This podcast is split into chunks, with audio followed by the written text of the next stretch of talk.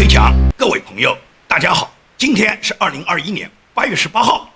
那么这几天呢，国际局势呢是一直围绕着阿富汗塔利班呢攻占全国政权，全球国家呢对他是否承认，以及美军撤离阿富汗，在这件事情上面，拜登他的这个瞎指挥给美国带来的影响，以及中共呢趁机呢，中共这个趁渔人之利的时候呢，这时候中共扮演什么角色，都是国际社会呢现在呢热议的话题。那么塔利班现在已经进占了喀布尔，已经呢。占领了阿富汗首要的这个首脑机关，那么塔利班的发言人现在呢，就完全是模仿的中共。现在塔利班叫中共化，也就是塔利班呢现在回答问题啊，完全是模仿中共。他一九四九年进城的时候，他对人民许下的诺言，他讲的话是非常好听的。他们现在是来为人民服务的。塔利班的发言人跟美国人比的话，我觉得塔利班很多人他的这个言论自由方面的表述啊，比美国人的智慧还高呢。你看，有记者问塔利班的发言人关于言论自由的问题，塔利班发言人他直接就说：“你这个言论自由问题，你应该去问美国的脸书公司啊。”所以说，塔利班的发言人的智商秒杀华春莹和赵立坚啊。包括这个中共的这些外交部的这个发言人赵立坚，他现在就说什么？中共要对塔利班提供中国力所能及的经济帮助。那么，为什么中共现在特别要支持塔利班呢？因为中共已经在塔利班呢找到了自己的身影。中共现在在全世界耍流氓，中共就是塔利班化。而塔利班现在进城以后呢，就是要学着中共一副无赖样。所以说，塔利班呢现在干上了呢比贩毒、比贩卖军火、比烧杀抢掠更挣钱的活儿也就是呢，塔利班现在开始为人民服务了。那么，对于现在阿富汗的这个局势的急剧发展，美国的媒体呢是不断的嘲笑，嘲笑2021年8月份阿富汗喀布尔。和当年，也就是一九七五年四月份越南西贡一样，美国呢是仓皇撤退，嘲笑拜登的无能，嘲笑拜登对历史呢是一无所知，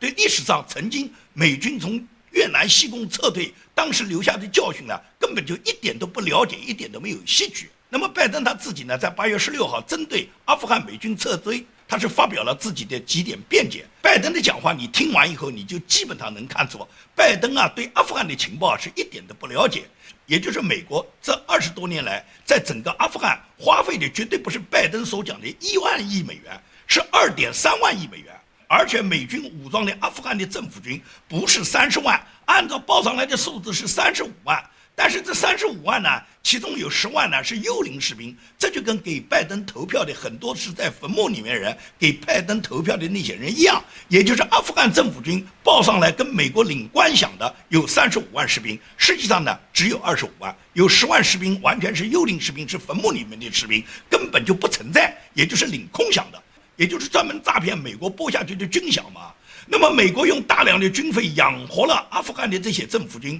但是这些政府军根本没有作战能力啊。而美军在阿富汗驻扎的二十年，塔利班他跟美军作战，他知道打不过美军，但他学的是毛泽东思想啊，学的是毛泽东的游击战，打一枪换一个地方，打不过就往山洞里面跑啊。所以说呢，塔利班根本就没被剿灭。而拜登对塔利班的完全的误判，他认为塔利班至少是三个月之内是不可能对任何大城市发动进攻，更别说是占领首都喀布尔了。也就是拜登他自己的这个情报和他手下的下属呢，给他提供的各种情报资料呢，完全是对阿富汗局势的误判。那么这一点呢，拜登就指责他的这些手下无能，他们给拜登提供了错误的情报。所以说，美国国家安全顾问沙利文呢，他承认情报有误，对阿富汗局势呢形成了误判。但是呢，沙利文也解释，就是说是拜登放弃了任何选项，坐等局势的恶化。也就是说，当时拜登的手下，也就是美国国家安全顾问以及美国的国防部，是给拜登有几个选项的，就是我们怎么做。但是拜登不做任何表态，因为拜登根本就没有这个脑子管理国家，他根本就不知道该怎么做好。所以说，他一再延误战机，他坐等局势恶化。等到这个局势恶化到这一步时候，已经来不及了。然后拜登就怪底下人情报提供的不充分，而底下人认为你总统没有及时决策，最终就导致了阿富汗的局势一发不可收。所以说，从这一点你就可以看出，无论是拜登还是拜登的团队，他们执政管理的能力是很差的，他们根本没有管理国家的能力。现在生米已经做成了熟饭，也就是塔利班现在已经进占了全国，攻占了首都喀布尔以内的全国绝大部分的城市，控制了国家政权。那么，塔利班控制国家政权以后，将会给世界带来什么样的灾难呢？你稍微回顾一下，塔利班曾经在阿富汗曾经掌过权的，也就是当初塔利班他统治的时候，没有任何一个阿富汗的女孩子是可以在学校读书的。那么塔利班被美军消灭，也就是美军控制阿富汗政权、控制政局这么二十多年来，阿富汗的年轻女生都可以到学校读书。现在已经有超过九百万的阿富汗的女性全部接受过各种教育。那么塔利班又来了，塔利班又来了以后，接受过教育这九百万的人怎么办？那些还没有接受教育的那些未成年的女孩，她们以后还有没有能接受教育的机会？其实阿富汗本来的教育发展和它的现代文明的传播很早很早。也就是阿富汗人，尤其是阿富汗女性，她们拥有投票权。她们赢得投票权是一九一九年啊，一百多年前啊，比美国妇女还要早几年啊，比中国妇女嘛那就早一百年也不止。中国妇女到现在也没有个投票权啊。也就是说，过去在塔利班没有兴起，尤其是在苏联没有侵略阿富汗之前，阿富汗是一个非常健康、文明、发达的国家。至少是在中东地区，它是绝对发达的国家。在一九七九年之前，苏联没有进攻喀布尔之前，整个你可以看到历史的照片，也就是喀布尔的街头，那些女生她们走出来都是那种自由阳光。但是直到前苏联一旦入侵以后，就完全改变了阿富汗的一切。实际上就是反映一个道理，就是共产党走到哪里，人类灾难就带到哪里。前苏联入侵了人家阿富汗以后，就毁灭了阿富汗原来的自由美丽的前景。最终，阿富汗的女生现在就变成了是黑袍子上身，马上头巾要扎上，最终只有两个眼睛露在外面，形成这个野蛮的伊斯兰教管理。最终，女生是不可以受到教育，不可以有工作的机会。按照阿富汗现在的这些发言人，他们表态就是说，只要遵守我们阿富汗伊斯兰宗教国的，遵守我们的法律，遵守我们的规矩，我们就给你言论自由。这个共产党讲的一样哇，共产党什么时候都说有言论自由，但是是党的管理之下，是遵守共产党给你定下的规矩。而共产党定下的规矩，共产党就是可以保证你说话的自由，但是不保证你说话之后的自由。你到共产党里面提一点反对意见，你试试看呐。那么塔利班毫无疑问来讲，现在就是学共产党。所以说呢。整个阿富汗的这个形势的变化，他们最近这几十年来，阿富汗经历了所有的各种的政体、各种政权、各种体制的变换。到今天，阿富汗人民他在塔利班的努力下，很可能是回归过去，也就是彻底的倒退。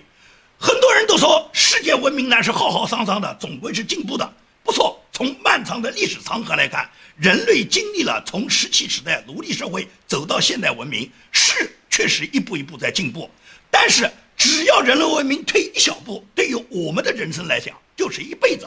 今天的中国人，你赶上了中国共产党统治的这一波，就已经至少赔进去了三代的人生。也就是从我们的爷爷那一辈、我们的父亲那一辈，到我们这一辈，已经是被共产党奴役。那么，我们是不是还愿意我们的下一辈、我们的儿子、我们的孙子继续被共产党奴役呢？所以说，历史长河在前进，但是历史倒退的那一小步给你赶上，就是你的一生，就是你的一辈子，甚至是几辈子。对于中国人民来讲，对于现在活着的中国大陆的人民来讲，就已经搭进去了三代人生，也就是爷爷那一辈、父亲那一辈和我们这一辈。下面我们的儿女和我们的孙辈，是不是继续被共产党奴役？那就靠我们自己努力。如果我们不努力，不努力推翻共产党这个政权，那我们的儿子辈、我们的孙子辈将会和我们一样，步我们爷爷和我们父亲的后尘，被共产党继续奴役。这种奴役，他已经什么？就奴化到你的性格里面。无论你这个人呢，你现在人是生活在大陆还是生活在西方的文明社会，有很多中国人他已经生活在西方文明社会啊。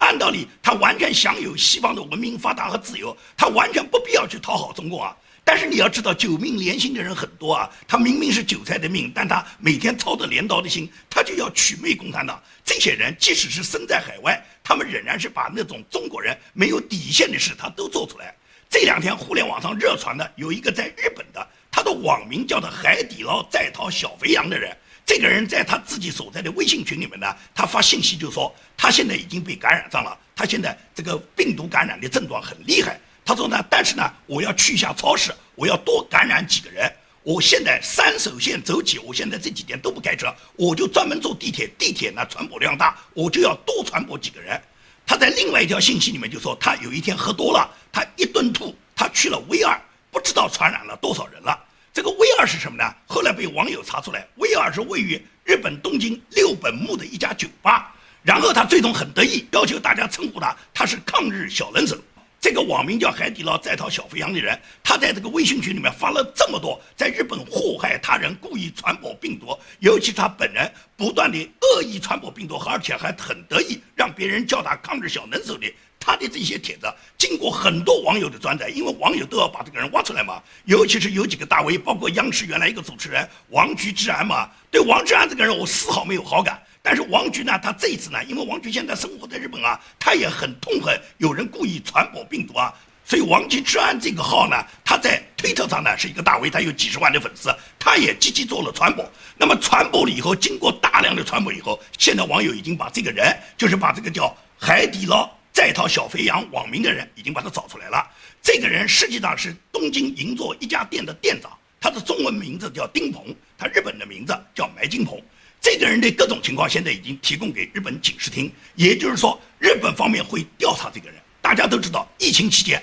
恶意传播病毒，在任何一个国家都是有罪的，都是刑事犯罪。也就是这个中文名叫丁鹏，日本名叫埋金鹏的人，他等待到日本对他的刑事调查，一旦坐实以后，这个人不仅要判刑，要在日本接受刑事处罚。等他刑满之后，百分之百要驱逐回国，他就回中国去爱国，他回中国去当他的抗日小能手啊。因为中国人啊，他特别喜欢在日本挑起中日之间的矛盾，特别会在国人面前表现他跟日本是怎么对抗，他怎么样去消灭日本人，他怎么去抗日的。大家还有没有印象？前几年中国有个乒乓球前女子乒乓球世界冠军，后来担任中国团中央这个文体处处长的叫王澜。王澜这个人呢，她的一个老公叫郭斌，这个郭斌是个商人。这个郭斌曾经在二零一六年九幺八。在他自己的微博圈里面呢，发微博说他呢这个爱国行为呢，就是他每次到日本去，他都在日本的酒店里面把日本酒店里面的澡堂里面的水啊全部打开，然后用放水泄愤来爱国，也就是放水爱国。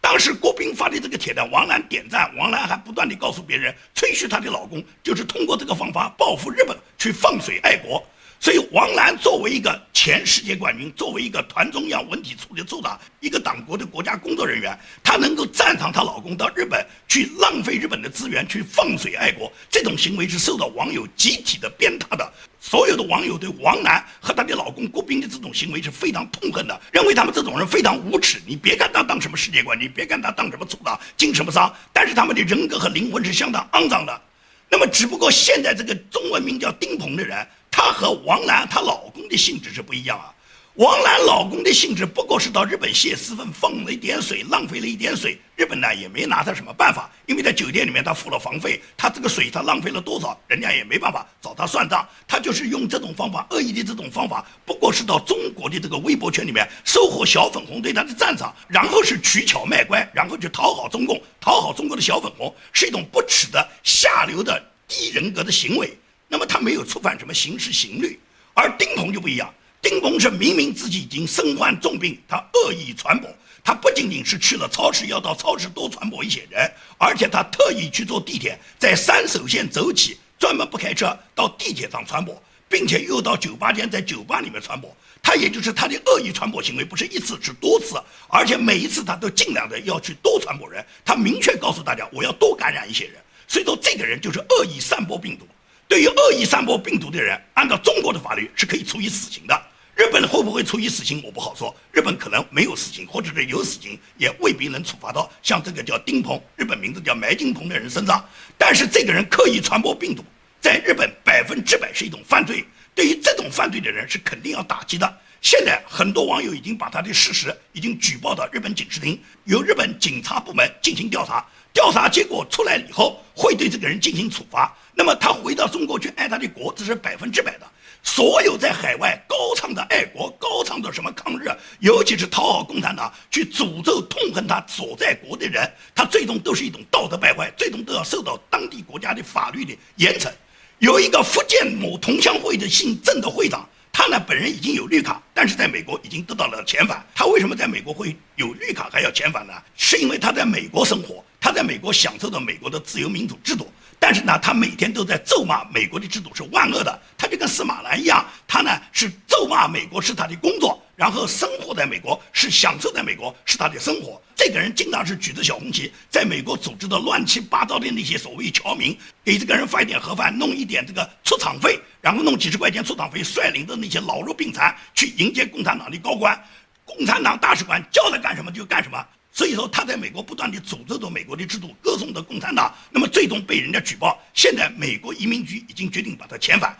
让他回到中国。他终于可以回到他热爱的日思夜想的祖国了，赶紧让他回去。他不是爱国吗？那么他现在就跟司马南一样，回中国去爱国。随着这个福建的这个姓曾的会长被美国移民局遣返的这个照片，在美国各大媒体上不断的播出以后，大量的华人的侨领现在不断的曝光了。也就是很多华人侨领，尤其是南加州和我们整个加州、南北加州里面大量的华人侨领，这些人都是受共产党指使。他们现在他们的照片、他们本人的发言、他们讨好共产党的语言、他们咒骂美国在社交媒体上的语言，都被网友大量的曝光。而这些侨领的曝光，恰好就是给美国联邦调查局 FBI 提供了一个对他们审查和对他们驱逐的一个名单。这些人绝大部分都是党过体制内的高官，或者是党过训练的特务。把他们通过各种方式派到美国去。这些人到美国，要么是以商人的身份，要么是以记者、律师的身份，按照中共大使馆的布置，在海外从事的散播中共红色意识形态、制造大外宣的鼓动宣传、